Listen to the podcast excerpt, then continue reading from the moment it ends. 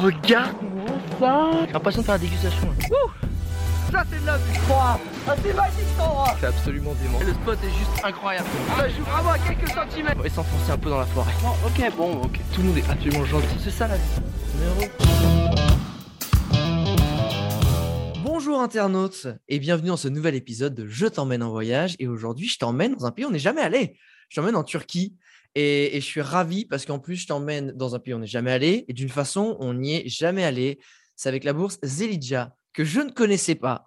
Et quand Lucie m'a envoyé euh, bah, son petit message en me disant Écoute, euh, je suis parti faire un voyage de ouf. euh, grâce à une bourse que tu apparemment tu ne connais pas, Alex, il faut absolument que je t'en parle.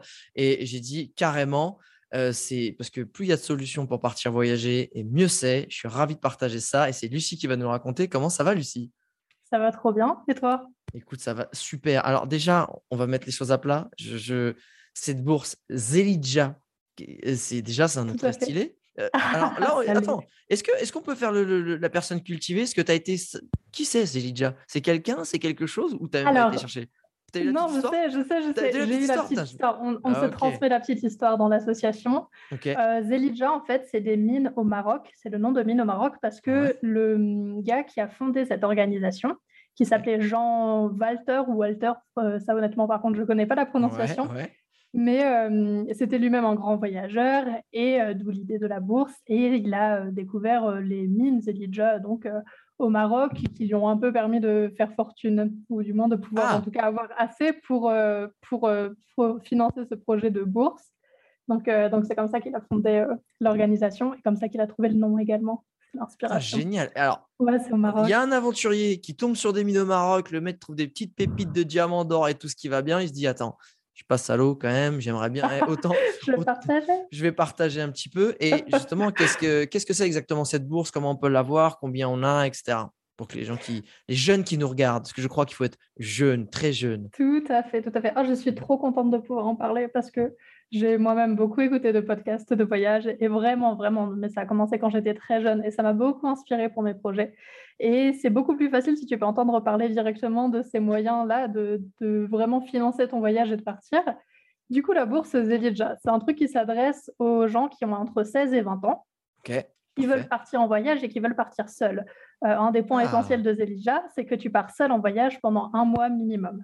Ok, Et ça faire, peut être- ça va. C'est Ouais, pas non plus. Euh, T'as cet honnête. argent si tu pars huit mois seul euh, en Sibérie. C'est ça, exactement.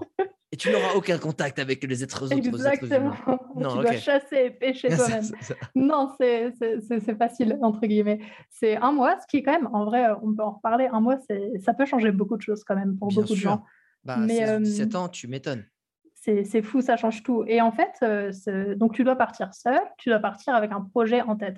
C'est pas juste euh, je vais, euh, je sais pas, dans les Bahamas, chiller pendant un mois au soleil. J'ai un petit dois- projet en rêve d'homme très sympa pour pouvoir faire mon bronzage.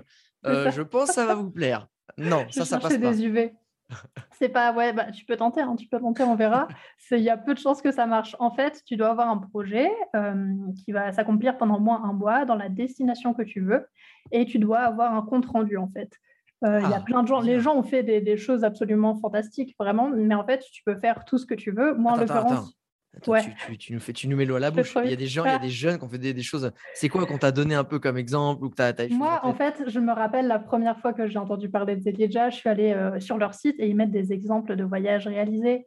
Et tu as une fille qui allait s'intéresser à la précarité, sur la précarité menstruelle au Maroc. Ah Tu as des gens qui sont allés en. Suède. Bah, tu vois, typiquement, euh, aller en Suède et aller euh, explorer euh, différentes fermes ou différentes euh, pratiques écologiques en Suède, c'est quelque chose qui s'est fait aussi. Aller au Népal, aller, je me rappelle de quelqu'un qui avait étudié le- la prostitution au Chili. Enfin, Ah c'est vraiment, ok. les gens s'intéressent à des projets, mais des, enfin, des sujets incroyables. C'est c'est fascinant. Et c'est- en fait, ça encourage, et surtout que c'est des gens hyper jeunes quand même, faut se le rappeler, mais ça encourage les, les gens à s'intéresser à des, à des euh, problématiques hyper Ouais. spécifiques dans Ouais. des endroits dans lesquels on n'en parle pas trop. Bien Et c'est hyper intéressant. Et du coup, en fait, l'idée, c'est que tu as un, un projet euh, que tu dois accomplir et tu dois rendre un compte rendu après. En fait, il y a plusieurs trucs que tu dois rendre si tu veux. La, la bourse est conditionnée à plusieurs choses. Et notamment, une fois que tu as fini ton voyage, tu dois, en fait, pendant tout ton voyage, tu as dû écrire un petit compte rendu jour par jour. Ça Ah, aussi, c'est hyper intéressant. Tu fais ton toi, tous les. En jours. fait, tu, tu, re- tu relis ça après, t'es es refait. Non, c'est Mais c'est fascinant, t'imagines, toi, relire dans 20 ans ce que tu as fait quand tu avais 20 ans et que tu es parti je sais où. Enfin, c'est génial. Tu mets toutes tes, toutes tes émotions, si ça se passe bien, pas bien. Enfin, vraiment, tu livres tout. Et du coup, ça, tu dois le rendre. Tu dois rendre. euh, euh, si tu faisais, par exemple, euh, parce que du coup, le, le projet peut prendre toutes la- les, les formes que tu veux. En fait, il y a des gens qui font des, des, des reportages photographiques, qui Ah. vont faire des petites bandes dessinées. Ah oui, Euh, tu as des gens qui vont faire ouais, des, des, des choses euh, audio ou des choses visuelles. Enfin, c'est c'est vraiment, c'est c'est vraiment chouette. Et du coup, en l'occurrence, quand tu fais euh, un projet audiovisuel, ça aussi, tu dois le rendre. euh, tu en fait as un, certain, un certain délai, du coup, qui est la fin de l'année, parce que le voyage doit s'accomplir entre, alors, entre juillet et septembre. Ah, Donc, c'est ah, une certaine période. C'est ça. Ah, Mais en c'est fait, pour- alors, bah, c'est par rapport à la période étudiante aussi, j'imagine. C'est ça aussi. Après, Oui. tout le monde peut le faire. hein. Tu n'as pas besoin d'être étudiant, mais c'est c'est aussi, c'est- aussi question de. En fait, tous les gens qui sont dans Zelidja sont des bénévoles. Ouais. Euh, du coup, pour eux aussi, tu vois, ils ont besoin de- d'un temps particulier pour pouvoir étudier les dossiers, euh, parce qu'il y a un processus de sélection. En fait, il y a beaucoup de choses à expliquer à propos de cette bourse, mais tu passes, euh, tu dois déposer un dossier déjà qui motive ton projet. Je crois qu'il doit faire huit pages à peu près. Euh, tu expliques ce que tu veux faire, pourquoi, tu expliques un peu qui tu es, euh, bien sûr, ton intérêt pour ce projet en particulier et comment tu vois le projet se réaliser en fait. Et tu peux donner un itinéraire, tu peux donner, euh, tu dois donner un budget, puisqu'en fait la, la bourse elle est graduelle. Euh, ça, ça va à 900 euros maximum pour ton premier voyage et comme on peut en faire deux avec Zedidja, Ah, le deuxième voyage c'est 1100 euros.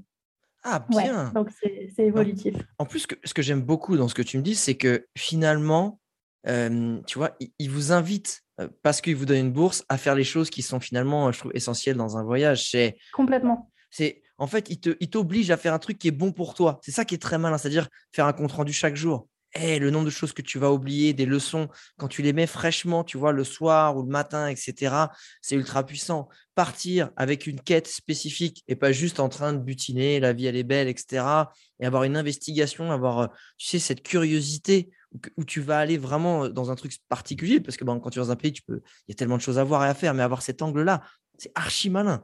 C'est Mais archi tu as tout compris. C'est ça qui est génial. En fait, c'est vraiment ce truc d'aller creuser dans ce que tu fais. C'est pas. En fait, ça t'amène à prendre une toute autre perspective sur les choses parce Ce que, voyage, ouais. notamment dans ton dossier de départ, tu dois expliquer la manière dont tu vas trouver des contacts dans le pays dans lequel tu vas. Donc, Ah ouais. comme tu as un projet à mener, que ce soit un documentaire ou une exposition, tout ce que tu veux, une exposition photo, bah, tu dois trouver des gens qui vont t'aider à réaliser ton projet. Et du coup, tu vas creuser les choses tout de suite beaucoup plus vite. En fait, c'est pas juste tu chill, tu prends le temps et Bah, je vais me tu vas être balader, puis il y aura des gens, quoi. Euh, Exactement. c'est- Tu es, obligé d'avoir des contacts avant, sinon c'est impossible. Et ils te demandent de rendre des comptes aussi là-dessus, ce qui est pour ça. C'est pour ça que c'est en fait assez bien encadré et que tout de suite, même si tu es très jeune, tu sais à peu près où tu vas. Tu dois dire tes contacts, tu dois donner ton budget, ton itinéraire, même si c'est, ça va bien sûr c'est être amené à dossier, changer. forcément, plus tu as de euh, euh, d'être Bah, c'est ça, si, si tu as vraiment l'envie, tu vois, si l'envie est là, euh, forcément, a- ça va t'aider à motiver ton projet? Combien il y a de personnes par, par an Alors, euh, c'est une très bonne question. Je sais que, hum, en fait, la, bourse, 5, elle a été 10, créée il y a, il y a longtemps, mais euh, donc je crois que c'était dans les années 40. Et je sais qu'aux années où il y avait le plus de candidats, c'était à peu près 250 personnes par année. Euh, là, pour, pour cette année, je ne sais pas où on en est, mais, mais c'est sûrement, euh, ça doit de graviter autour de, autour de la centaine. Je sais qu'en fait, il y a un jury par région aussi, tu sais. Donc, le, le jury qui va t'interviewer, entre guillemets, pour que tu, que tu présentes ton voyage, Ouais, euh, ouais. ça sera le jury de ta région. Et du coup, moi, c'était le jury de Normandie. Et je sais qu'en Normandie, on a été quatre à partir. euh, C'était l'année dernière. C'était en. Putain, Enfin, c'était l'année. Et dernière, non, c'était en 2021. oui, vas-y. Ouais, c'est ça. Euh, justement, la Turquie. Eh, pourquoi la Turquie? Pourquoi seule La Et en plus, une blonde, je t'avoue, euh, forcément, tu, tu vas attirer l'attention. Euh, tu t'es pas dit. Enfin, t'es parti à quel âge? Euh, moi, non, moi, je suis partie. En fait, moi, c'est là la petite subtilité. Moi, j'étais même plus dans les critères d'âge parce que j'ai 21 Mais t'as ans fait une fausse carte d'identité, t'as commencé J'ai direct dans le j'ai- dur. ouais, j'ai complètement trafiqué avec tous mes papiers. Ça, ça a pris un, pro- c'est un processus assez long. Mais ça, c'est fait. non, quand on veut, on peut.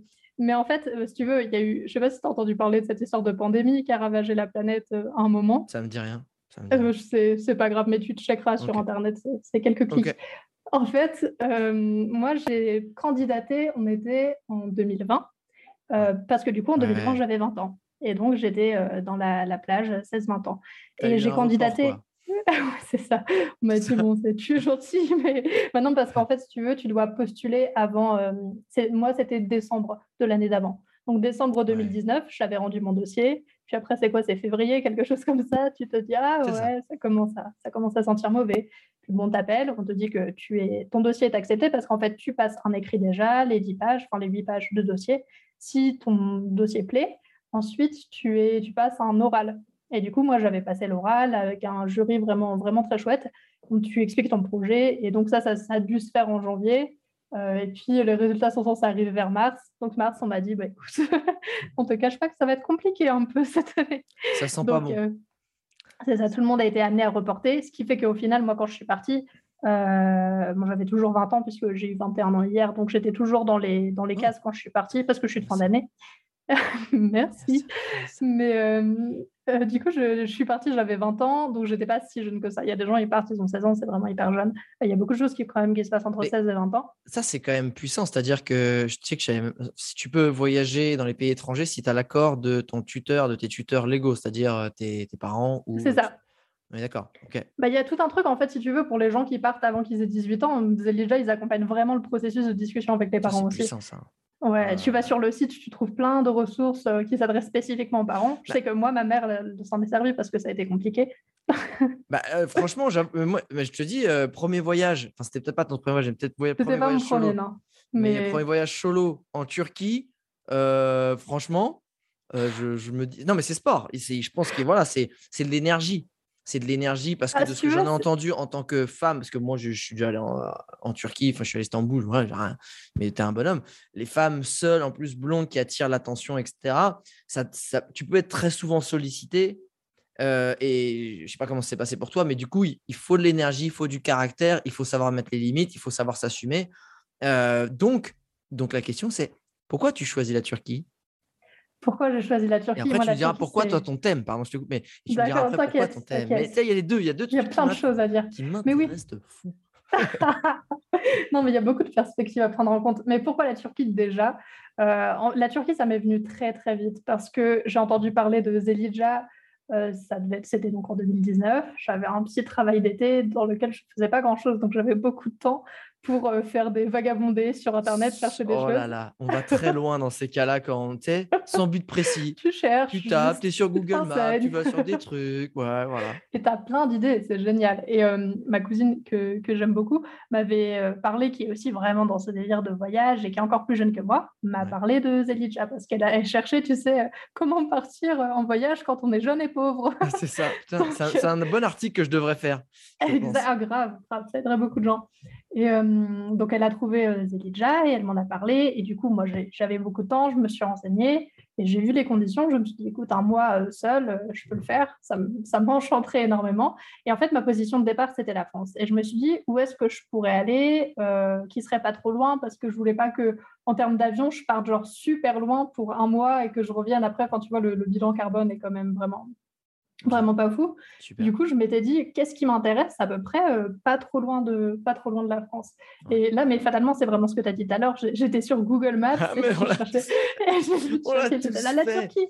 Alors ça, je connais pas trop, ça m'intéresse, ça, hmm, ça m'intrigue ça. C'est ça. Et la Turquie, ça, ça m'est toujours venu parce qu'en fait, euh, euh, c'est ma mère euh, a eu la chance de voyager en Turquie avec ma grand-mère, donc en famille, ils sont partis en Turquie. C'était un voyage qu'ils ont fait en voiture euh, avec mon ah grand-père, avec les chiens, les enfants et tout, un truc de malade. Et ce voyage, et j'en ai pas entendu parler énormément, mais le peu que j'ai entendu, ça me donnait trop envie. Et Istanbul, ça m'a toujours donné trop envie. Je me suis dit que Istanbul, ça avait l'air d'être une sorte de, cité parfaite. Et, et voilà, enfin tout, après, il y a plein de détails, mais tu sais, la nourriture, évidemment, la nourriture, le climat.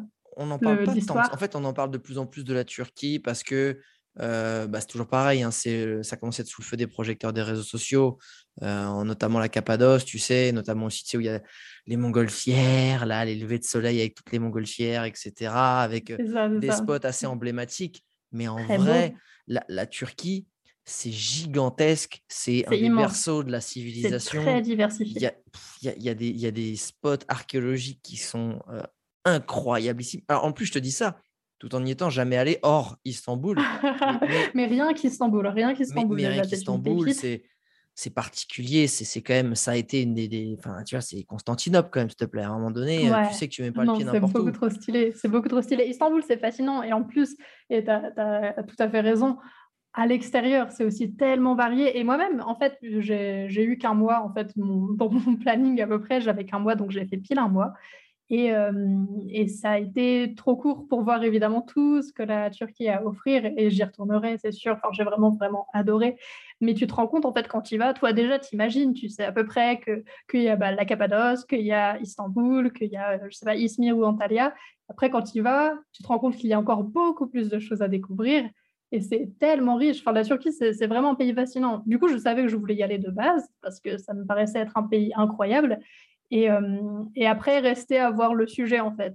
Et moi, je, suis très intéressée par euh, tout ce qui est études de genre, tout ça. Je suis féministe, très intéressée par ces, par ces choses-là, mais aussi hyper intéressée par comment hum, le patriarcat, puisque bon, la Turquie, c'est patriarcal, mais au final, tout est patriarcal, la France aussi. Je me demandais comment ça, ça pouvait impacter les hommes aussi, tu vois. Parce que évidemment qu'on parle beaucoup des femmes, puisque les femmes euh, subissent bien plus, enfin, sont bien plus les victimes, entre guillemets, du patriarcat que les hommes mais je pensais que ça avait un impact hyper négatif aussi sur les hommes. Et du coup, je me suis dit, ça serait hyper intéressant d'aller en Turquie, puisque du coup, la Turquie, bah, c'est aussi patriarcal, et de voir, euh, fait, de parler avec des hommes là-bas de comment le patriarcat peut avoir modelé leur enfance, leur adolescence, et comment ça a pu euh, parfois les frustrer, les embêter, ou vraiment leur, leur faire mal. Donc, c'était le sujet, c'était le voyage. Ouais. Alors, attends, des questions. déjà, tu poses le pied à Istanbul, c'est ça? Ouais. C'est génial. Dresse-nous le décor avant qu'on rentre dans l'enquête. Euh, si tu veux, en fait c'est fou parce que j'ai eu la chance, tu me demandais si c'était mon premier voyage, j'ai eu la chance de vivre en Corée juste avant, juste avant de partir en Turquie. J'étais ah en année d'échange en Corée du Sud. rien à voir. Rien à voir. Quoique si, les, Coréens me disaient beaucoup que, que, les Turcs sont leurs frères de cœur parce qu'ils sont beaucoup euh, épaulés. Ah même, même réaction de ma part. J'en avais aucune idée. Mais les Turcs ont énormément aidé les Coréens pendant la guerre. Ah euh, oui, oui, oui, pendant la guerre euh, de Corée, les, Turcs sont allés beaucoup aider. Et les Coréens ont rendu l'appareil quand il y, a eu, une catastrophe naturelle euh, en Turquie. Il y a eu un, écroulement euh, de, plein de, de, plein de bâtiments. Ah, et les Coréens sont allés aider aussi. En fait, il y a eu une sorte d'aide mutuelle des deux pays. Donc, les Coréens me disaient Ah, mais les Turcs, c'est nos frères de cœur. Et quand je suis allée en Turquie, les Turcs me disaient Ah oui, mais les Coréens, c'est vraiment. Enfin, du coup, c'était. C'est ah pas si éloigné. comme ça, on n'est pas au courant, quoi. C'est. Ah, j'en avais aucune idée, mais hyper intéressant. Et alors, du coup, tu es à Istanbul. C'est quoi les premières impressions? Comment tu te sens? C'est quoi Raconte-nous. Ça fait Istanbul, c'est tellement vivant, c'est sublime. Déjà, c'est tellement diversifié. Tu vois un panel d'humains au mètre carré qui n'a rien à voir avec tout ce que j'ai vu dans ma vie.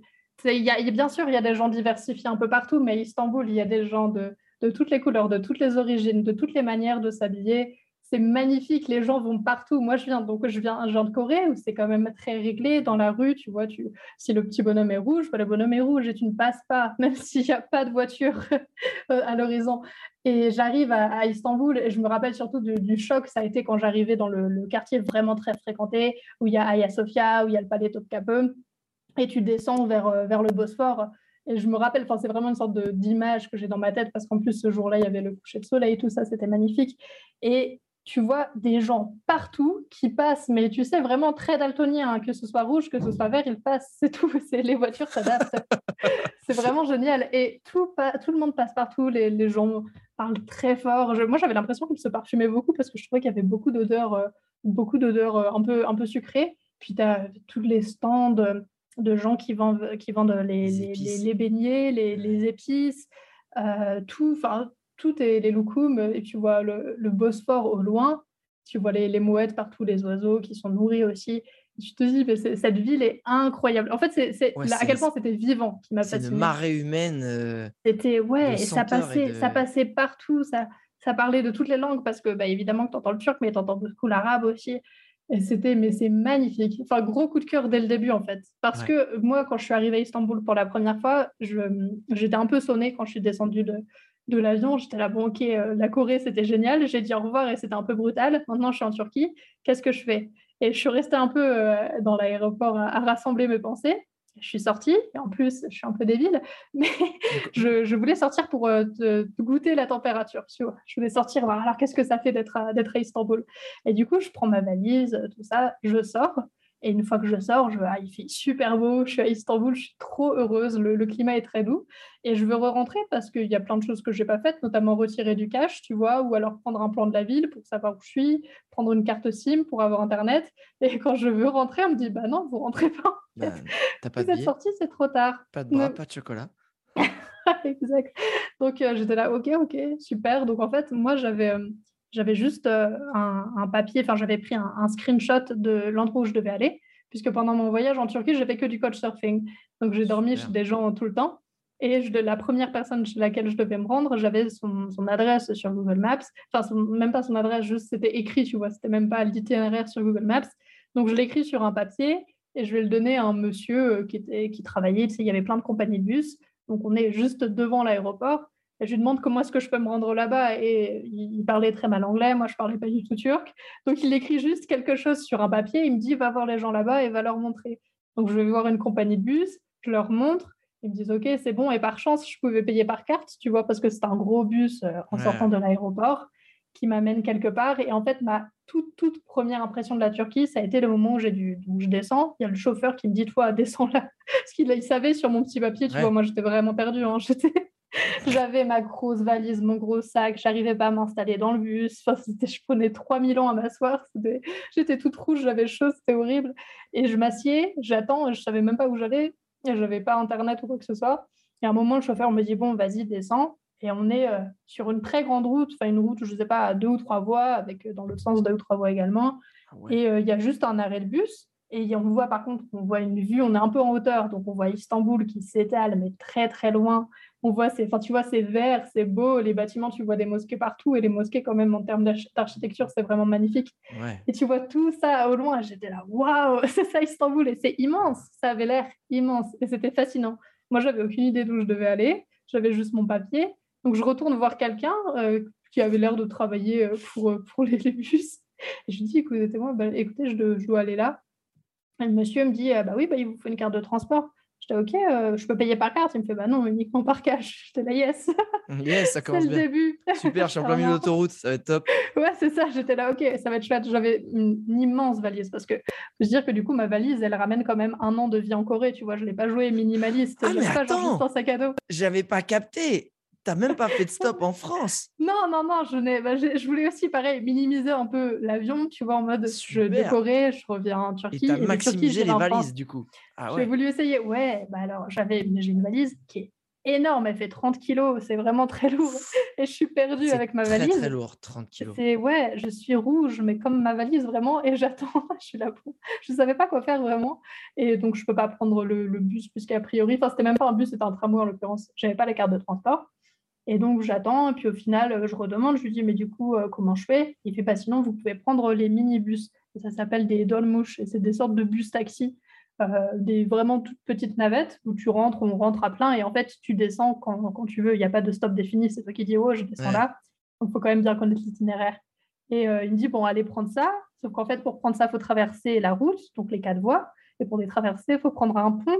Ouais, avec les escaliers de ouf. Avec les escaliers, oh voilà, de, ouf qui traversent tout. J'étais là, putain.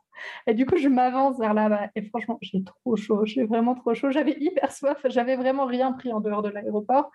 Et j'avance. Et il y a tout de suite un mec qui arrive qui est là. Mais non, mais t'inquiète, je vais Il était hyper sympa. Et c'était trop rigolo parce qu'il parlait vraiment que turc et, pas, et pas anglais. Mais du coup, il me parlait en turc. Il me disait vraiment beaucoup de choses. Et j'essaie, enfin, je comprenais vite fait ce qu'il me disait. Quand il me disait d'où est-ce que tu viens, je comprenais à peu près. J'étais, ah, je viens de France. Il disait, ah, tu viens de France. Et puis il disait plein d'autres trucs d'un air très enjoué en turc que je comprenais pas. Mais le monsieur est trop sympa.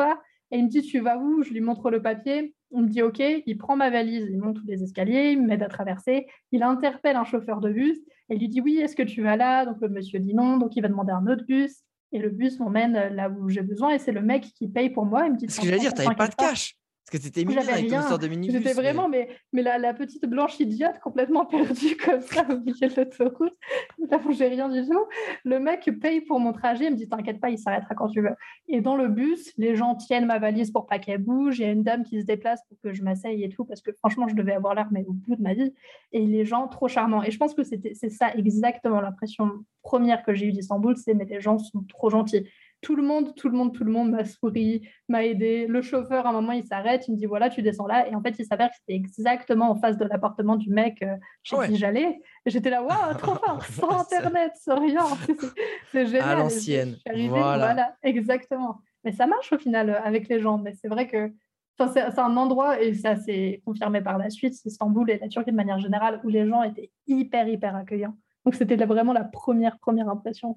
C'est génial. Tu sais, ce, cette aventure-là, dont- bon, là, c'est vrai que c'est con, tu fais le pas de trop, tu bam, tu sais, ça se repère derrière toi. Eh ben non, c'est trop tard. Tu n'achèteras pas de carte SIM, tu ne retireras pas de cash, et tu ne prendras pas de plan. C'est fini. Maintenant, c'est euh, Pékin Express avec une valise de 30 kilos. Exactement. Et, Allez, et- en vrai, euh, évidemment, ça fait peur de voyager comme ça.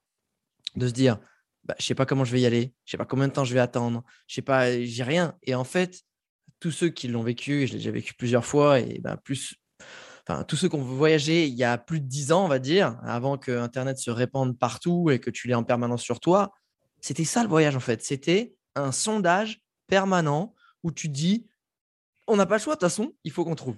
Parce qu'il faut que je dorme, il faut que je mange, il faut que je me bouge, etc. Exactement. Et en fait, aujourd'hui, c'est tu as le luxe. Et même moi, quand je voyage, surtout que bah, c'est bon, j'ai poncé, j'ai poncé la planète, si tu veux, je m'achète une carte SIM, etc. Et trucs. Surtout que maintenant, je bosse aussi beaucoup quand je voyage. Mais quand tu as le temps et que tu es là pour voyager, tu es là pour découvrir. Mais tu sais quoi? Range ton téléphone euh, dans ton sac en cas de d'emergency et, et vis à l'ancienne. Et tu vas t'apercevoir en fait que si tu voyages, c'est pour vivre des choses fantastiques et tu regardes partout sur Internet, c'est bien les spots, mais si tu veux vivre vraiment des choses fantastiques, fous-toi dans la merde. Fous-toi dans la merde. Et en fait, la façon dont tu vas t'en sortir, parce que tu t'en sortiras toujours, c'est ça le voyage en fait. C'est te sortir de la merde dans laquelle tu vas te mettre. Et en vrai, tu t'en sors toujours. Et plus tu vas être dans la merde, plus l'aventure elle va être fantastique. Évidemment, il faut faire attention, il faut respecter les règles de base. Je dis pas non plus, alors je vais dans une favela avec une chaîne en or, ça va être génial. Là, j'ai dans une belle merde. Non, non, non, c'est pas ça en fait. C'est pars, pars à l'inconnu. N'est pas la réponse.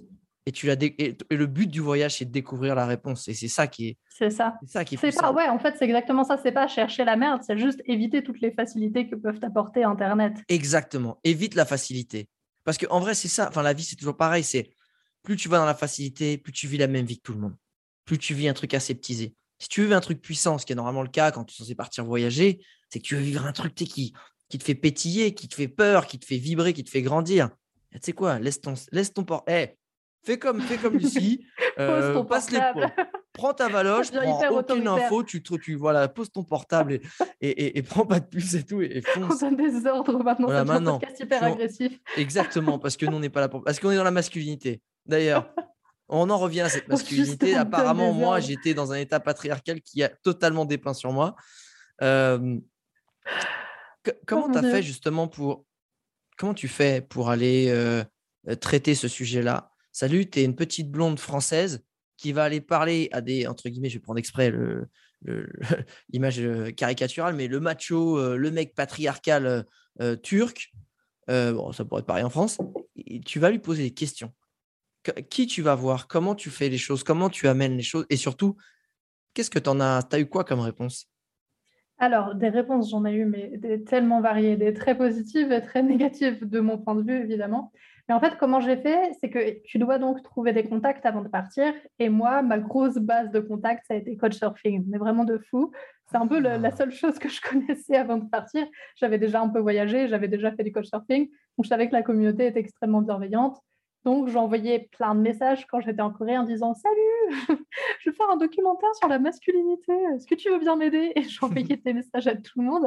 Et en fait, les gens, et ça, mais je- j'ai compris, en fait, il y y, a le côté couchsurfing où les gens sont hyper accueillants, hyper prêts à t'aider et tout. Mais il y a aussi ça, vraiment en Turquie, puissance 10. Les gens sont fascinants de, de volonté de vouloir t'aider. Ah Et du coup, je suis tombée sur plein de gens qui étaient là, Ah, mais grave, projet hyper intéressant. Bah écoute, je connais tel copain qui penserait plutôt comme ça, blablabla, est-ce que tu veux le rencontrer et tout. Et en fait, du coup, les premières personnes que j'ai rencontrées, c'est des personnes qui m'ont accueilli chez elles, déjà, ce qui est quand même vraiment sympa, qui en plus m'ont présenté à d'autres gens pour que je fasse des petites interviews. Donc en fait, si tu veux, au début, je n'ai pas été confrontée à un truc hyper patriarcal, hyper masculiniste, parce que la communauté d'où je venais était déjà hyper bienveillante, Bien sûr. d'esprit. Enfin, c'était couchsurfing, tu vois, donc les gens étaient là, je comprends le problème, avec la masculinité toxique. Et du coup, c'était hyper intéressant. Mais après, plus tard, j'ai eu notamment une interview euh, parce que j'en ai pas fait tant que ça, je vais en faire moins de 10, je pense, mais j'ai eu une interview avec le père de quelqu'un, le père d'un mec de coach-surfing, qui s'est révélé être vraiment,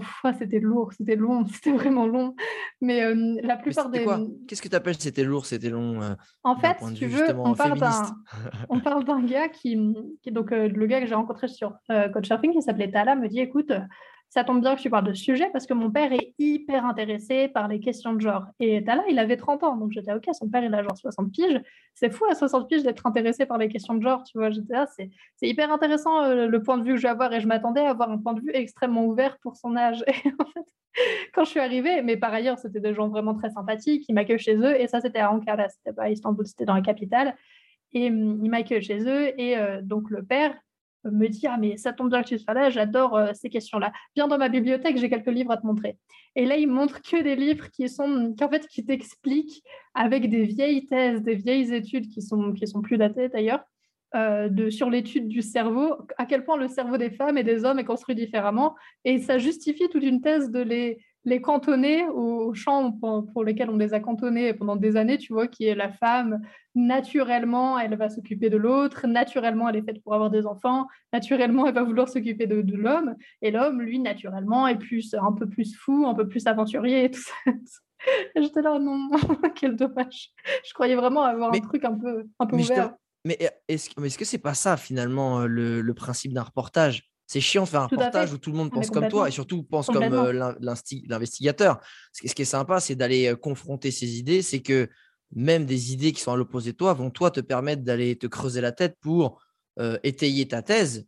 et si tu veux étayer une thèse, si tu es juste Ah bah c'est génial, on est tous d'accord. Et, ce que Donc j'imagine que sur le moment, ça va pas être très agréable, mais en vrai, c'est super. Bah, c'est nécessaire. Mais surtout que l'idée, en fait, c'était effectivement de brosser un portrait de, de la Turquie qui est à minima un petit peu réaliste quand même. Et du coup, il n'y a évidemment pas que des gens qui pensent que hommes et femmes devraient être égaux et qu'on a encore beaucoup de travail à faire. Donc c'était aussi, moi, en fait, au début, c'était même une de mes inquiétudes de ne pas réussir à rassembler des témoignages qui n'allaient pas dans mon sens, comme je rencontrais mes gens, enfin mes gens, c'est atroce de le dire comme ça, mais comme je rencontrais mes, mes, mes invités ou mes amis, cette masse d'individus, que sur, par des plateformes de voyageurs. Je me disais, en fait, je trouvais que des gens ouverts d'esprit et mon documentaire, ça complètement biaisé. mais du coup, grâce à cette rencontre-là, j'avais enfin un point de vue qui était différent. Donc, c'était aussi, au final, c'était quand même aussi super satisfaisant de, de rencontrer quelqu'un qui a un point de vue hyper patriarcal, qui ne va pas dans mon sens, et de quand même pouvoir avoir une discussion avec lui. Ça a duré, en plus, ça a duré des heures, hein, ça a duré vraiment longtemps. Donc, ça a apporté quelque chose de différent, de nouveau. Et c'était une discussion ou c'était lui qui te parlait? Ou est-ce que toi aussi, tu pouvais donner ton point de vue? Ouais, tu sais, maintenant, quand tu parles à un homme de 60 ans, très patriarcal, en étant une meuf de 20 ans, il y a quand même beaucoup de chances pour qu'il ne te laisse pas beaucoup la parole. C'est pas faux. Puis, en plus, j'avais ce côté où bah, je viens pour faire un documentaire, bien donc sûr. il était là, je vais t'apporter ma science. Euh, oui, bien sûr. Mm. et c'était normal aussi parce que moi, je ne me fais pas apparaître dans mon documentaire, donc on ne m'entend pas et on ne me voit pas. Et du coup, euh, c'est beaucoup, bah, beaucoup de monologues. Hein. Donc euh, le, monsieur, des fois, il disait des choses qui étaient quand même vraiment atroces. Du coup, j'essayais de le corriger. Euh, parce que par corriger. exemple, tu vois, c'est pareil. Au contraire, pourquoi tu veux corriger un mec qui, est là, entre guillemets, pour euh, eh, te donner son point de vue, tu vois? Enfin, C'est une question hyper intéressante. Parce que, finalement, vouloir le corriger, tu retombes dans le même travers que ce mec-là qui veut, toi, t'apprendre et te corriger, de dire, eh, ma grande, détends-toi, reviens à ta place, tu vois? En fait, la différence, c'est que ce mec-là, quand je, quand je dis le corriger, c'était sur des sujets très précis. Tu où il me sort directement au martinet. je vais corriger. non, mais il me sort des choses qui sont, qui sont fausses et qui sont graves en plus. Euh, parce qu'à un moment, donc, je lui parle de la question des violences euh, faites aux femmes. Et euh, parce que lui, tout son truc, c'était qu'en fait, les féministes ont vachement, vachement victimisé les hommes. Euh, enfin, vachement, c'est ah. l'inverse. On, vachement blâmer les hommes. D'accord, oui. les féministes n'ont pas arrêté de dire oh, les pauvres hommes, les pauvres, pauvres hommes. mais qu'est-ce qu'on. Oh, on est désolé. vraiment, tous ces siècles-là, être euh, à la tête des États et des armées, comme ça, ça va être une pression horrible. Oh, mes pauvres. Donc, les, féministes auraient beaucoup blâmé les hommes, et du coup, lui disait Mais attendez, euh, les hommes, non, enfin, faut arrêter de blâmer les hommes. Et du coup, je lui parle des violences faites aux femmes, et je dis bah, Du coup, les violences tout court, d'ailleurs, pas seulement faites aux femmes, euh, c'est quand même, je crois que c'est à 98% fait par des hommes. Et du coup, qu'est-ce que vous pensez de ça? Et euh, là, il m'a sorti que euh, les chiffres qu'on utilisait pour les violences faites aux femmes, et notamment, tu vois, en Turquie, il y a un gros problème de, féminicide, Donc, euh, il disait que tous ces chiffres qu'on sort, et notamment qu'on sort sur la Turquie, sont faux et ils sont inventés. Et que c'est juste les. Enfin, je sais plus ce qu'il me disait, mais il me disait que c'était les féministes qui inventaient ça pour essayer de renverser le pouvoir et faire culpabiliser les hommes. Et qu'en vrai, il n'y a pas de femmes qui, qui, meurent en Turquie, il n'y a pas de féminicide, c'est un concept qu'il reniait. Juste que des comas très longs, mais au bout de 10 ans, elles se réveillent. Ça va venir. Non, et puis il me disait aussi que, non, mais attendez, euh, les femmes aussi font preuve d'énormément de violence parce que les féminicides, moi, j'y crois pas. Par contre, je peux vous parler de toutes les fois où les femmes ont tué leurs enfants et tout. Enfin, bref. En fait, il y a un moment où, tu vois, c'est pour ça que je dis, corriger, c'est que il y a un moment, il dit quelque chose qui est fondamentalement faux. C'est n'importe qui en Turquie, féministe ou pas féministe, le dira. Il y a des, il y a fait des féminicides, c'est un fait. Il faut aller voir. Et encore, ils ne sont pas tous comptabilisés. Ah bah mais donc là, j'étais bah, quand même, là, ce que vous dites, c'est faux. Entendons-nous. Mais du coup, il y avait ce truc un peu où tu vois impossibilité du dialogue. Quand mais forcément, c'était sûr. quelqu'un qui ouais, c'est le principe. je pense que c'est ça. Le... Moi, j'ai jamais été reporter, hein, je... mais c'est ça le plus dur. C'était là pour mettre ton, un peu ton euh, ton avis de côté et tu, tu, absorbes ce que l'autre a à te donner. Et puis mmh. après, c'est à la fin que tu en feras un petit peu ta tambouille. Mais c'est. Bah ouais, c'est ça. C'est intéressant, mais c'est vrai que c'est fatigant.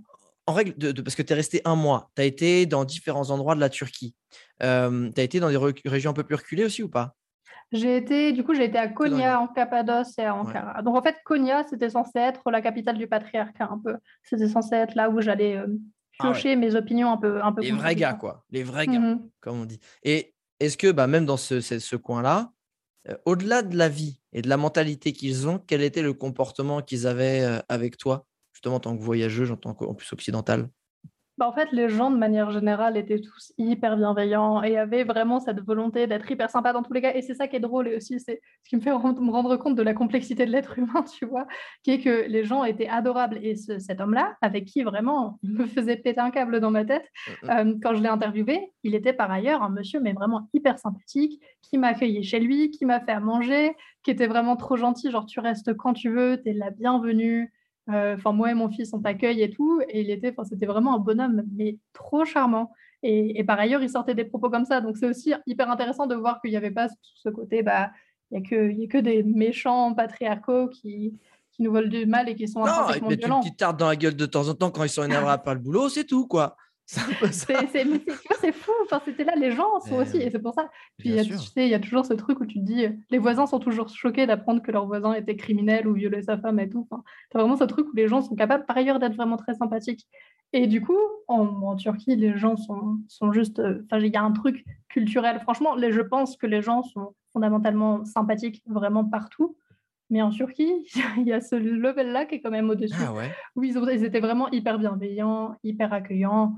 Enfin, on m'a emmené faire plein de choses partout. On m'a, on a cuisiné pour moi, on m'a accueilli. Donc, j'ai passé les, les, 30 jours en coach surfing. Et je, je vais creuser aussi ce sujet parce que je pense qu'il y a plein de femmes qui se posent la question. J'essaie de, j'essaie de me mettre dans la peau. Tu vois, on y est dedans. J'essaie de me mettre dans la peau d'une femme. Voilà. Voilà, pour un petit peu C'est bien, c'est bien, Alex. Et voilà, euh, j'essaye. Hein. Je, je, suis quand même euh, d'une autre génération. Je fais, je, mais, mais les valeurs qu'on m'a inculquées m'invitent à le faire naturellement. Euh, Justement, est-ce que on, t'a jamais, on t'a toujours aidé et il n'y a jamais eu, on va dire, euh, tu sais, d'insistance ou on n'a jamais essayé de vouloir plus ou tu sais, des avances sexuelles, des avances de charme, des, situations un peu, un peu genre, eh, viens, je vais te faire à manger, viens, je vais t'emmener derrière la montagne faire une petite balade ou pas du tout. question, question intéressante aussi, ça m'est arrivé une fois et c'était même pas à travers coach surfing, c'était à travers l'ami d'une amie, donc c'était encore plus étrange. Euh, j'avais une amie que j'avais rencontrée en voyage il y a très longtemps en Angleterre, qui avait un ami turc puisqu'elle avait vécu en Turquie. Et cet ami-là, en fait, euh, c'était un mec, c'était hyper étrange cette interaction qu'on a eue, mais si tu veux, on était censé passer euh, une journée ensemble, enfin, en fait, deux journées ensemble, deux journées, une nuit, puisqu'il m'avait dit, écoute, euh, on peut aller, on peut aller dans un endroit au nord de la Turquie. Il avait une maison de famille et on peut aller là-bas. Si tu veux, ce qu'on fait, c'est que d'abord on va chez moi, on fait l'interview et après, si tu veux, on va là-bas. Et moi, j'étais là, OK, parce que c'était, il y avait des interviews, tout ça, et puis il y avait aussi la volonté de découvrir la Turquie, tu vois, en termes de, de voyager et d'en prendre plein les yeux. Donc, je trouvais ça cool d'aller au nord. Et, euh, et ce gars-là, en fait, si tu veux, déjà, il avait une attitude où euh, il est venu me chercher à Istanbul parce que sa maison était légèrement en dehors d'Istanbul. Et en voiture, déjà, il était vraiment en mode, ah, tu vois, la masculinité, ça serait conduire comme ça, et puis parler comme ça. Et du coup, en fait, il a adopté une, une attitude ultra masculine, mais masculine toxique, et en mode ah mais t'inquiète moi je prends du recul ça c'est pas moi mais je te montre ce que serait la masculinité traditionnelle. Et du coup c'est un personnage imbuvable déjà puisqu'il était vraiment en train de, de, récupérer ce rôle. Et donc bon soit ça passe et puis on fait l'interview. Et en fait même avant l'interview il était vraiment là bah, écoute mets-toi à l'aise bah, vraiment l'interview t'inquiète pas. pour l'interview il n'y a pas de problème non mais c'était c'était un peu voilà si tu veux l'interview, c'est pas très. C'est pas, il diminue un peu la valeur de l'interview. Il était là, ah oui, mais ce qui est surtout important, c'est après ce qu'on peut faire et tout. Et moi, j'avais déjà senti que c'était pas un personnage avec qui j'allais m'entendre particulièrement bien. On a fait l'interview. Et il était, c'était juste, tu vois, il y avait plein de petits gestes qu'il avait, ou plein de, un moment, il me parle de je sais plus quoi, enfin d'un truc qu'il trouvait beau, euh, d'un reflet ou je sais pas quoi. Et il était là, mais viens, rapproche-toi, je vais te montrer et tout. Et moi, je, je, je connais un peu ce genre d'attitude, du coup, j'étais là, non, je peux pas me rapprocher, parce que je veux pas que tu aies d'idées mal placées. Et il était là, oh là là, mais c'est fou, tu as vraiment beaucoup trop de, comme il disait, tu as beaucoup trop de défense autour de toi. Pourquoi à chaque fois que je, sors une phrase, j'ai l'impression que tu sors tous tes guns. J'étais là, bah, écoute, tu me mets mal à l'aise en fait. Il y avait ce truc où je lui avais dit dès le début, on fait une interview et si tu veux, on va dans ta maison de famille en tout bien, tout d'honneur, en tant qu'ami, je ne cherche rien d'autre. en fait, il y avait ce truc aussi en Turquie où je partais pas de zéro. Je disais toujours aux gens qui m'accueillaient, surtout si c'était des hommes, il se passera rien. On est vraiment, c'est amis au plus. Et euh, ah, du coup, il savait ça. Te baquais Ouais, j'étais. En fait, c'est pour ça. Donc, mon, point de vue est peut-être un peu biaisé dans le sens où, dès le départ, je disais, euh, il se passera rien. Ben et ce mec-là, ça a été le seul qui n'a pas compris a priori, euh, qui était vraiment, enfin, qui essayait d'insister. Et puis, à un moment, il m'a dit, enfin, on a fait l'interview du coup. Puis il m'a parlé de la, la, la, maison de vacances où on aurait pu aller. Il était là, ouais, écoute, si on va là-bas, ce qu'on peut faire, c'est qu'on va chercher à manger, on va là-bas, on se prend une bouteille de vin, et puis après, ce qui arrivera, arrivera. Et moi, j'étais là, mais en fait, ça fait à peu près 30 fois que je t'ai dit qu'on n'allait pas coucher ensemble. Donc arrête, en plus, il m'énervait beaucoup parce qu'il parlait par allusion, il parlait par sous-entendu. Ouais, ouais, là, soyons très clairs. Tu veux coucher avec moi et moi, je n'ai pas envie. Et comment tu fais pour te dépatouiller? Parce que du coup, tu es, pas resté, quand même resté dans la nuit, étais pas, tu te sentais pas en, insécurité Non, je suis partie, je suis partie. Ouais, je suis partie parce que je lui ai dit, bah écoute, euh, on n'a pas du tout les mêmes intentions. Et comment tu fais dans ces cas-là? Tu prends le premier hôtel venu, tu... parce que j'imagine que tu es là, c'était pas tes plans, putain, fais, fais chier, quoi, ça remet tout en question. Ouais, c'est un peu chiant sur le moment. J'étais là, bon. Tranquille dans la main quand même, la valise. C'est pas. Non, t'es fou, t'es fou, je la travaillais pas à chaque fois, ma ah, valise. Ma valise, je l'ai laissée chez le, le, premier homme chez qui j'ai dormi. Il y a Yaman, qui était un très bon ami d'ailleurs. Je laissé la valise chez lui et après, j'avais juste mon sac à dos. Non, heureusement, t'imagines, toi. Parce qu'en fait, je dormais, euh. je changeais de. Pas, je te l'ai pas dit, c'est pour ça, mais je changeais d'habitat tous les 3-4 jours à peu près. Pour essayer de rencontrer plein de gens. Donc, ça aurait été complexe avec la valise de 30 kilos. mais du coup, ouais, j'ai pris. Allez, Lucie, encore un mois à tenir. Non, j'ai pris, euh, pris un hôtel et ça a été la seule nuit d'ailleurs de mon séjour où j'ai pris un hôtel parce que j'étais fatiguée aussi, ça avait été intense. Et c'est vrai que même si tous les hommes n'ont pas eu ce comportement-là, il y avait beaucoup de tu dois expliquer quand même aux gens que tu ne veux rien avec eux. Je sais qu'il y avait un mec aussi euh, qui était par ailleurs encore une fois très sympathique et qui m'a accueilli quatre jours chez lui qui m'avait dit ah ouais euh, parce que je porte pas de soutien-gorge et m'avait dit ah, j'ai remarqué que tu portes pas de soutien-gorge. Alors et puis il avait glissé ça de manière un peu il avait fait un virage pour me dire j'ai remarqué que les hommes te regardent beaucoup parce que tu ne portes pas de soutien-gorge. Personnellement je trouve ça très beau très séduisant et j'étais là ok on va s'arrêter là tout de suite vraiment. Mais, euh, mais du coup c'était c'était quand même de l'énergie mais de rien parce que bon puis tu filmes un documentaire sur le patriarcat dans n'importe quel endroit du monde ça va pas être satisfaisant si tu veux une société vraiment égalitaire et féministe globalement, partout, ça va être un peu décevant les réponses que tu auras. Donc, c'était beaucoup d'énergie. Donc, ce soir-là, l'hôtel était bien tombé aussi. Ouais, c'est intéressant. Et, et au final, la, la, euh, la Turquie, comme, quand tu dis tu, tu l'as vécu, ils étaient accueillants. Est-ce que tu as des anecdotes comme ça où justement tu as été euh, d'un moment de partage qui a été beau, où ouais, bah, tu as été aidé, ou enfin, je sais pas si tu en as une en tête que tu peux nous partager? Bah, Il y avait en fait, tout le côté accueillant, ça venait Couchsurfing, ça venait vraiment avec un package immense en Turquie où c'était pas juste littéralement on t'offre le canapé et dors là. On te disait, bah écoute, bah, en fait, si tu veux, le premier soir, euh, je devais rencontrer un, monsieur euh, sur, euh, que j'avais rencontré sur Couchsurfing qui était là, écoute, moi je peux parler de la masculinité si tu veux. Donc, le, le, premier soir, non, c'était le deuxième soir du coup, le deuxième soir, on va manger au restaurant, on parle de ça. Et puis on parle de mon projet de documentaire. Il me dit écoute, moi, j'ai pas envie d'être filmé ou d'être euh, enregistré à l'audio. Par contre, j'ai tel ami qui pourrait en parler. Donc là, on est au restaurant, il appelle son ami, il dit écoute, euh, j'ai une amie qui veut faire un documentaire, tu voudrais pas venir et en parler? Et le mec est là, ok, pas de souci. Donc il arrive, il vient. On a une discussion hyper intéressante avec cet homme-là. Cet homme-là qui ensuite me dit mais ma femme serait hyper intéressée pour en parler. Sa ah. femme est venue. Puis on en a parlé, c'était hyper intéressant également. Et après, donc le premier homme à l'origine que j'avais rencontré au restaurant m'a dit, mais écoute, j'ai tel ami là-bas dans Istanbul qui a une bijouterie euh, qui est aussi qui a une masculinité euh, un, peu, un peu différente, un peu divergente par rapport à la norme. Viens, on va lui parler à lui. Et du coup, il prend la voiture, il m'emmène. Et en plus, c'était magnifique parce que c'était mon deuxième soir à Istanbul, donc je connaissais encore rien d'Istanbul. Et il y avait ce côté où as toute la ville, enfin, c'était un peu vallonné, donc tu voyais toute la vue de la ville, c'est orange, ça se reflète sur le Bosphore, c'est vraiment sublime, tu as toutes les mosquées illuminées. Et tu, j'étais là dans la voiture de ce mec-là que j'avais rencontré il y a deux heures, qui m'avait déjà fait interviewer deux personnes et qui était là, on va aller rencontrer cet homme qui est vraiment sympathique aussi. On est allé le rencontrer, donc il a fermé sa bijouterie euh, pour ah que pour qu'on puisse faire l'interview dans sa bijouterie qui était sublime en plus, c'était des bijoux traditionnels d'Anatolie. On parle et pareil, interview hyper satisfaisante aussi. Et tous ces gens-là étaient juste là, ça leur paraissait très naturel de m'aider dans mon projet. Et ça a toujours été ça en fait la Turquie. Ça a été j'avais un projet, et puis tu sais, j'ai aucun crédit, enfin, je suis pas documentariste, moi je suis juste une étudiante de 20 piges. À l'époque, j'ai jamais fait de documentaire, je voulais juste essayer parce que je regarde et je trouvais ça rigolo d'essayer. Et les gens étaient là, ok, bah, tu fais un documentaire, on va t'aider, il n'y a aucun souci. Et du coup, ils m'ont fait rencontrer plein de gens, il m'a invité dans sa bijouterie, il a donné l'interview, enfin, c'était hyper intéressant. Et les gens étaient toujours comme ça. C'était pas seulement, bah, écoute, ton projet m'intéresse, je veux bien participer c'est là, laisse-moi essayer de maximiser les manières dont je pourrais t'aider. Je vais t'éclater. Je vais t'éclater. je vais te régaler. c'est c'est vraiment incroyable, je trouve. Euh, tu vois, la Turquie, euh, je ne connais pas encore et, j'adore euh, tu vas avoir des, des, témoignages de gens qui en reviennent. D'ailleurs, un truc tout bête, on entend beaucoup en ce moment, ça fait 2-3 ans que la situation politique s'est quand même bien dégradée mm. et que malheureusement, ça vient de plus en plus radical justement. Ouais, ça c'est vraiment est-ce, triste. Est-ce que tu l'as senti aussi ou pas?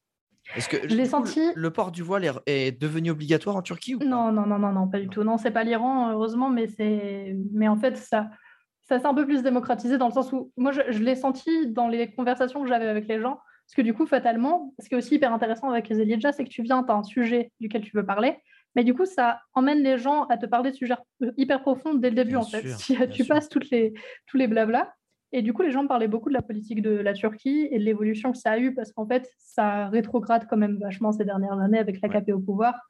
Et du coup, dans les conversations que tu avais avec les gens, où ils parlaient de comment dans les années 90, euh, il y avait c'était l'inverse en fait, si tu veux. Il y avait euh, vraiment une sorte de. Ça commençait à se démocratiser beaucoup, même d'ailleurs parce qu'on parlait beaucoup des conditions LGBT. Même les conditions LGBT dans les années 90, ça se démocratisait beaucoup la présence des femmes en société se faisait de plus en plus forte. il y avait une sorte de sentiment de liberté euh, qui allait jusqu'à ce qu'il y ait un parti de gauche au pouvoir. Et euh, en fait, moi, les gens que je côtoyais, qui étaient souvent de gauche, avaient un peu, se voyaient ça comme l'apogée de la Turquie. Puis me disaient, en fait, l'erreur de ce parti de gauche a été de bannir le voile des universités. Euh, en fait, ils ont tellement forcé le truc que du coup, il y a toute une partie de la population, parce que c'est quand même une démarche questionnable quand tu as toute une, une, partie assez importante de ta population qui est musulmane, donc euh, qui, si elle est féminine, va porter le voile, et qui, du coup, par ça, parce que c'est quand même bizarre de demander aux gens de, remettre en question leur foi ou de faire quelque chose qui pour eux est, immoral ou quoi, tu leur interdis les, les bancs de l'université, en fait, en faisant ça. Et du coup, cette, euh, cette démarche-là a un peu mené à sa perte ce parti. Et un peu, bien sûr, il y a plein d'autres facteurs, il y en a vraiment moins mille, et notamment économiquement, ça n'est pas fort. Et du coup, ça a amené une certaine partie de la population à se radicaliser un peu plus, et l'AKP en a, en a profité.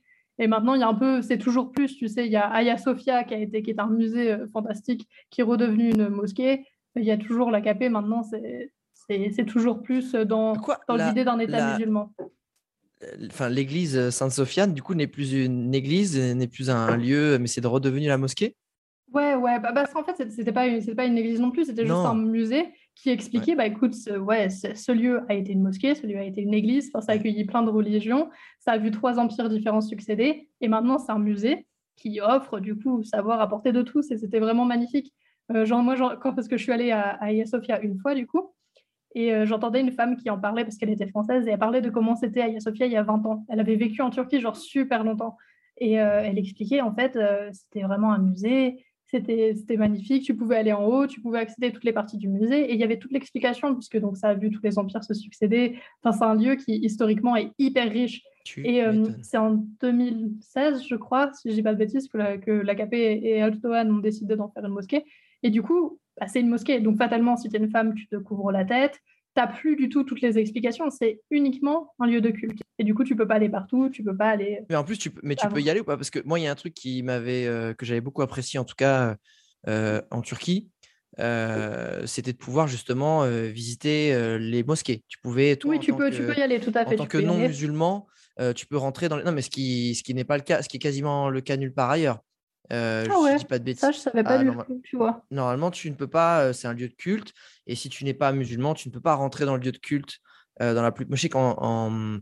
je crois que si je dis pas de bêtises au Maroc, je voudrais pas dire de conneries, mais à part peut-être la, mosquée de Rabat, qui est, qui est un peu une, mosquée technologiquement incroyable parce que le toit s'ouvre, etc., que tu peux la visiter, normalement, tu ne peux pas, si je dis pas de bêtises. Est-ce que j'avais adoré là-bas? Ah, je sais pas. si, tu, si, tu, fais pas de bruit, tu te mets sur le côté, etc. Tu peux. Moi, j'avais visité là-bas Sainte-Sophie, j'avais visité la mosquée bleue qui est et c'est là où j'ai découvert la, la puissance des mosquées, quoi. Les mosquées. Ah, euh, ouais, la, la mosquée bleue, j'aurais trop aimé la voir, elle était en travaux. Je peux plus la voir. Ah, ouais, mais, mais, tu vois, tu vois les églises, j'y vais parce que j'aime bien voir ce qu'il ce y a dedans et j'aime ce côté aussi, euh, euh, tu sais, calme, apaisant. Ça reste un lieu de culte. Mais c'est très très froid les églises quand même. Hein, puis vraiment froid, hein, tu t'écailles. Et en plus, c'est que du carrelage, c'est que la, la, pierre. Les mosquées, euh, enfin en tout cas les, peu que j'ai pu voir, parce que j'en avais réussi à en avoir d'autres aussi, même en Jordanie, parce que j'étais avec des amis, etc. Euh, mais euh, tu as, bah, la moquette par terre pour pouvoir justement, comme un, tapis de prière, c'est chaleureux, tu as les petites lumières, es... et puis tu as, toujours ce côté apaisant. dans fin, les vitraux, c'était incroyable. C'était incroyable. Mais je sais pas, du coup, je sais pas si tu, de nouveau tu ne peux plus les visiter ou pas. Mais apparemment. Non, non, non, tu peux. Bah, franchement, mais je connais pas de pays où tu peux pas visiter les mosquées. Mais je sais pas, franchement, je, je, je, pas de mosquées dans ma vie. trompé, mais c'est vrai que je pensais qu'on. Mais, euh, en tout cas. Je connerie hein, pour, ceux, pour tous mes potes musulmans qui m'écoutent. Bien sûr que tu peux venir. Mais je, me semblait que non. Il me semblait que non. Bah, Aya, Sofia ou la mosquée bleue, enfin, toutes les musées de manière générale, toutes les mosquées de manière générale, tu peux y aller. Euh, à condition que si tu es une femme, tu te couvres la tête, du coup. Ouais, ouais mais c'est comme euh, quand tu vas dans une église, tu te couvres les épaules, chacun, chacun ses règles. On va arriver sur la fin de ce podcast quand même qui, qui, est quand même bien intense et, avec euh, des, tu vois, des plein de nouvelles. J'adore en fait parce que tu m'apprends plein de choses. Je ne connais pas la Turquie et je ne connaissais pas cette, euh, cette, euh, cette, bourse. Et je pense que les, les 16-20 les ans qui doivent ronger leurs freins de pouvoir se rebarrer aussi, il faut qu'il, franchement, il faut qu'il y ait. Avec un petit billet de 900 balles, en vrai, tu peux largement partir un mois si tu.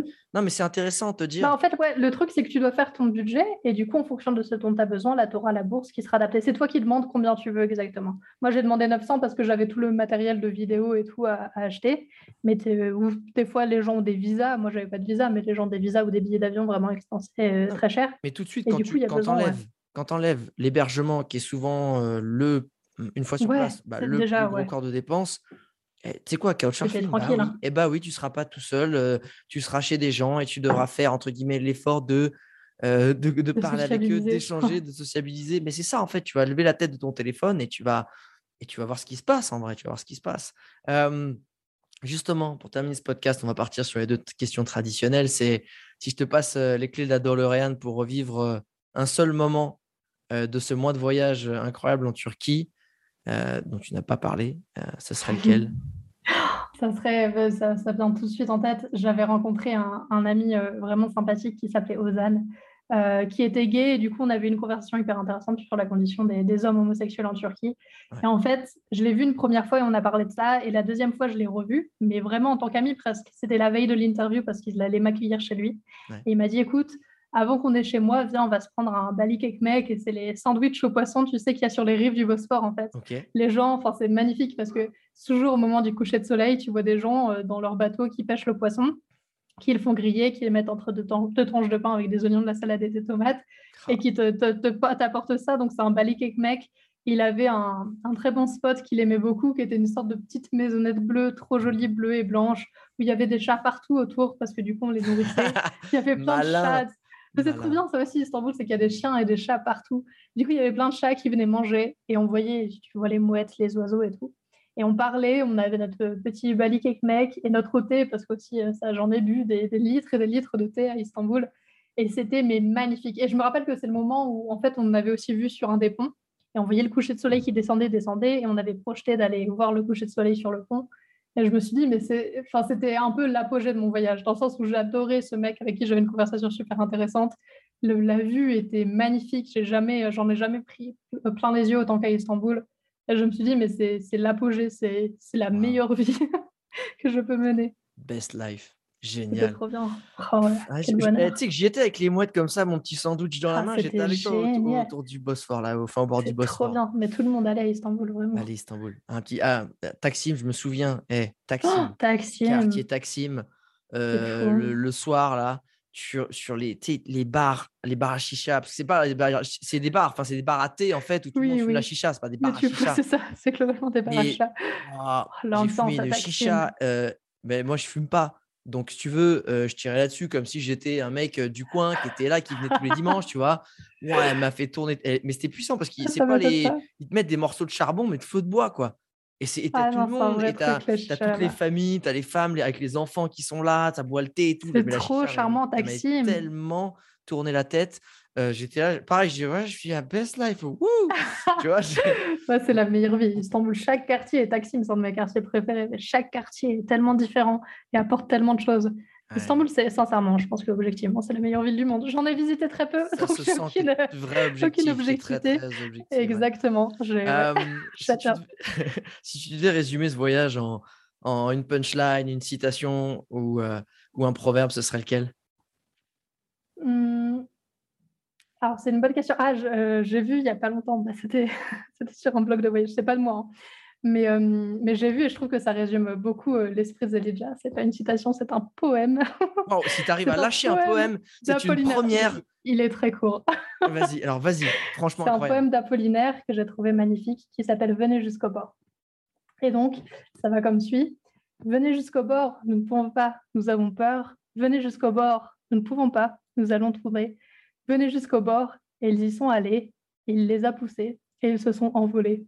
Et je le trouve trop beau parce que c'est tout l'esprit de ta peur, ta peur parce que ce que tu vois au bord est, infini, c'est tout un champ de possibilités immense.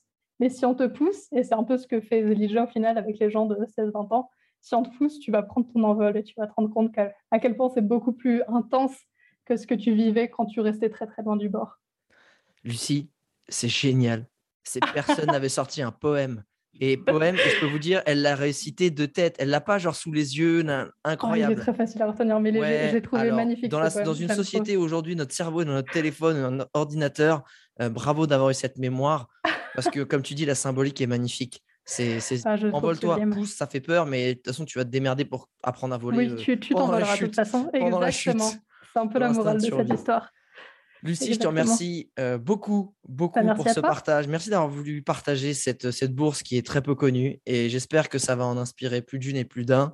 Euh, ah, j'espère que ça permettra à certains et certaines aussi de partir voyager, faire leur premier voyage en solo et que ça les aidera le petit coup de pouce financier et puis euh, structurel et administratif parce que l'air de rien, on est encadré, ben, c'est bien aussi.